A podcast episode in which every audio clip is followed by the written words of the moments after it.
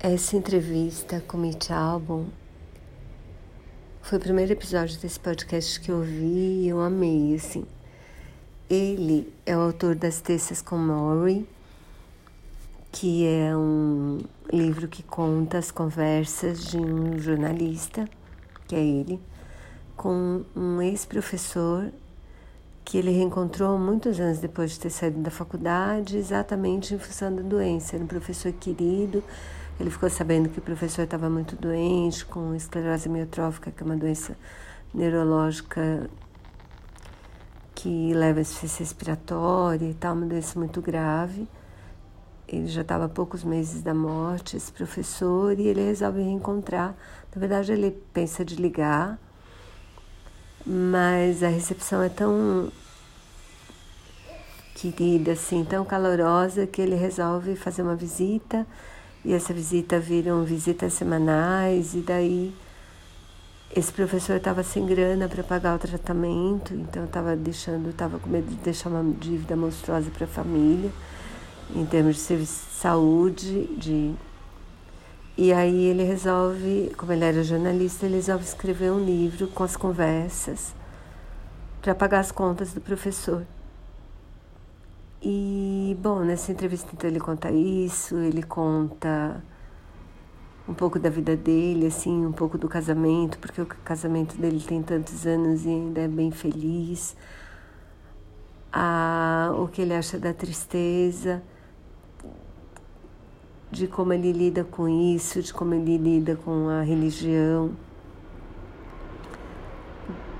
Do, ele conta que um dos segredos para o casamento dele ser tão duradouro é que ele considera que o casamento é feito de três partes: dele, dela e do próprio casamento. Assim, o próprio casamento é uma entidade. Então, quando ele está muito chateado com ela, eles têm um mural de fotos da vida assim deles.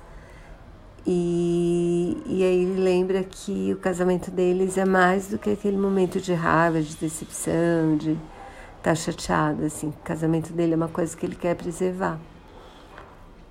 E aí aquele momento ruim passa e na verdade ele continua casado. Né?